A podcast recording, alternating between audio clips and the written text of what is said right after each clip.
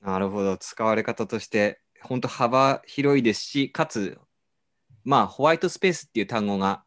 あの、英語だとありますけど、今までいろいろあったけど、えー、と、使われてなかった。つまり、まあ、えー、スラックがあって、E メールがあって、電話があって、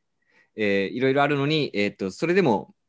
えっ、ー、と、Teams が出てきますとか、Zoom が出てきますみたいな話とかと似てますね、えー。そうですね。ホワイトスペースの発見ですね、これは。これはやっぱりその、スラックとかチーム、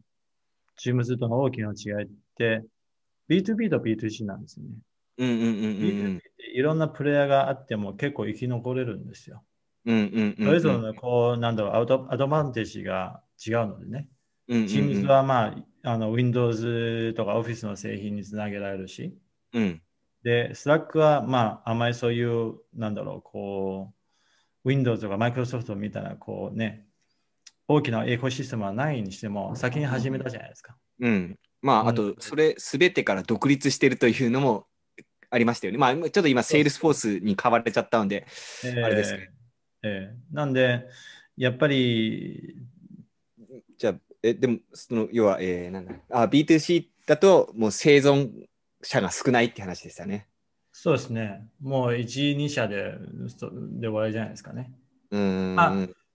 まあ、中国は中国でできるでしょうけどね。もしこのが出てきたら。ああ、確かにそうですね。中国は。そう他の国はもうそれこそ Facebook みたいな感じで。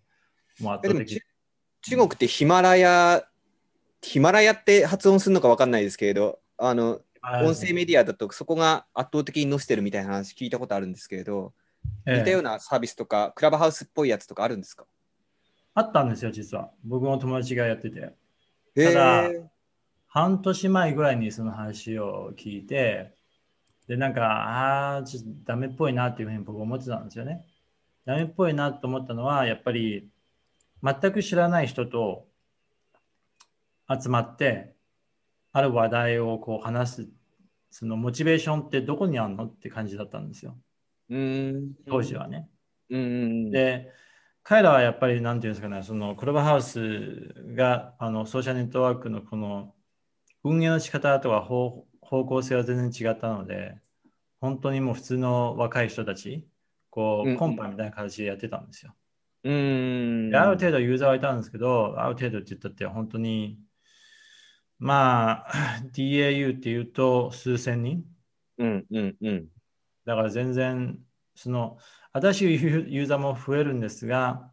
そんだけ減っていく分もあるので、だから増えていけないんですよ、うん、全体的に。で、その問題点は、僕は実際に使ったことないんですけど、問題点はおそらく、その、ポジショニングっていう部分では、あんまり不明確だったんじゃないかな。うんうんうんうん、クラブハウスの場合はもう最初からこう、ベンチャー系から始まって。うん。まあ、テックコミュニティっていうか、を言ってますね。すねすごくこう、機能とか、本当に時間かけて考えて、どう作るかをよく考えられてるなっていうふうには感じまし感じましたし、あとコミュニティのクオリティにすっごく重視してますね。うん。まあ、重視してる理由っていうか、その事例としては、 最初から、その、まあ、有名な投資家の人たちとか、うん有名なこう創業、まあ、起業家とかが入っていて、で、招待とかできなかったんですよ。うんまあ、登録をしても、あの、なんだその、ウェイティングリストみたいな。うんうんうんうん、で何人待ちは一切なくて、まあお待ちくださいみたいな感じでなって て。で、現存、その既存のユーザーも招待枠とかなかったんですね。うんうんうんうん、今では招待枠はあるんですけど、まあ、大抵1人1個か2個なんですよ、最初は。うんうん、でそうすると、選ぶじゃないですか、誰を招待するのか。うんうん、変な人を招待しないですよね。うんうんうん、でそうすることで、クオリティを保てている。うんはいまあ、その辺のプロモーションというか、売り出し方も、まあ、かなり上手い人が、まあ、シリアルアントレプレーナーみたいな人がやってるんでしょうね、きっと。そうですね。で、プラス、例えばですけど、僕が既存ユーザーで、うんうんうん、で、A さんを招待しました。で、この A さんは違う部屋で結構こう人種差別的な発言をして、他の人にこうクレームをつけられた。まあ、レそのなんだろう、運営側にこうレポートが行くと、うん、まあ、審査されて、バンされちゃうんですね。ほほうんブラックリストになってもう使えなくなっちゃうんですよ。で、紹介したのは僕だから、僕がうんうん連帯責任を取って、僕もバンされてしまうっていうことが過去にあったんですね。うーん。そうすると、適当に招待しちゃうと、やばいじゃない。うんうんうんうんうん。なんで、そういうこともあったんで、やっぱり、そういうことからこう考え、分析としてみると、やっぱり、いかにこのネットワークというか、そのコミュニティのクオリティをこう大事にしているかが分かりますね。うん中国のそのやってる友達はもうそんな全然考えてないから。だかうん。らソーシャルネットワークって単純にこう、機能が良くて、体験が良くてだけじゃダメなんですよ。ユーザー体験は基本その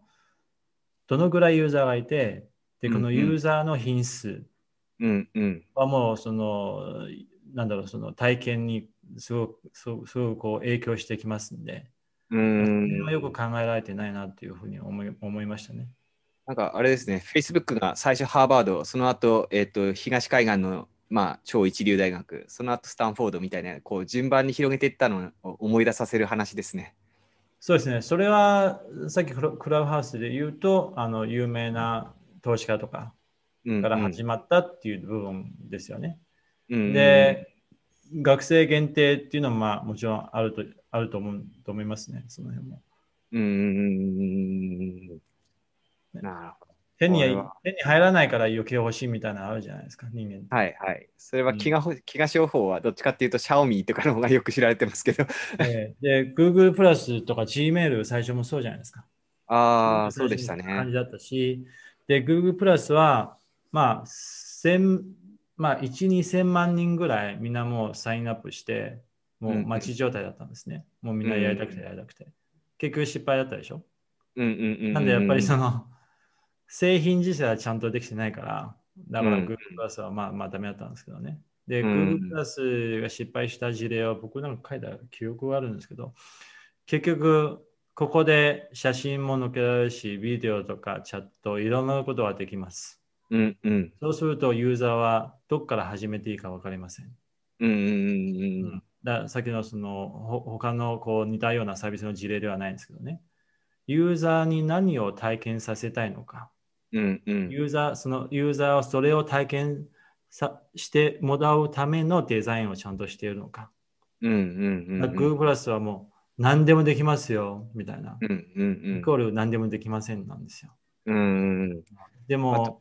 あと日本だけだ,、はい Google はもうだけなんですけど、あの Google プラスの場合は AKB48 と組んでプロモーションしたんですよね。その AKB の人がみんな使ってるっていう。結構後の話ですよ。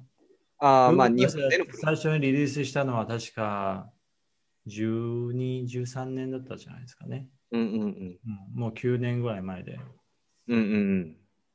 うん。まあ、あの何でもできる上にあの僕の印象だと、えー何でもできるから何でもで何もできないっていうのプラスあれ使ってる人ってちょっとあの アイドル好きな人だよねっていう感じもありましたね。マイナスまあ、テック関連か、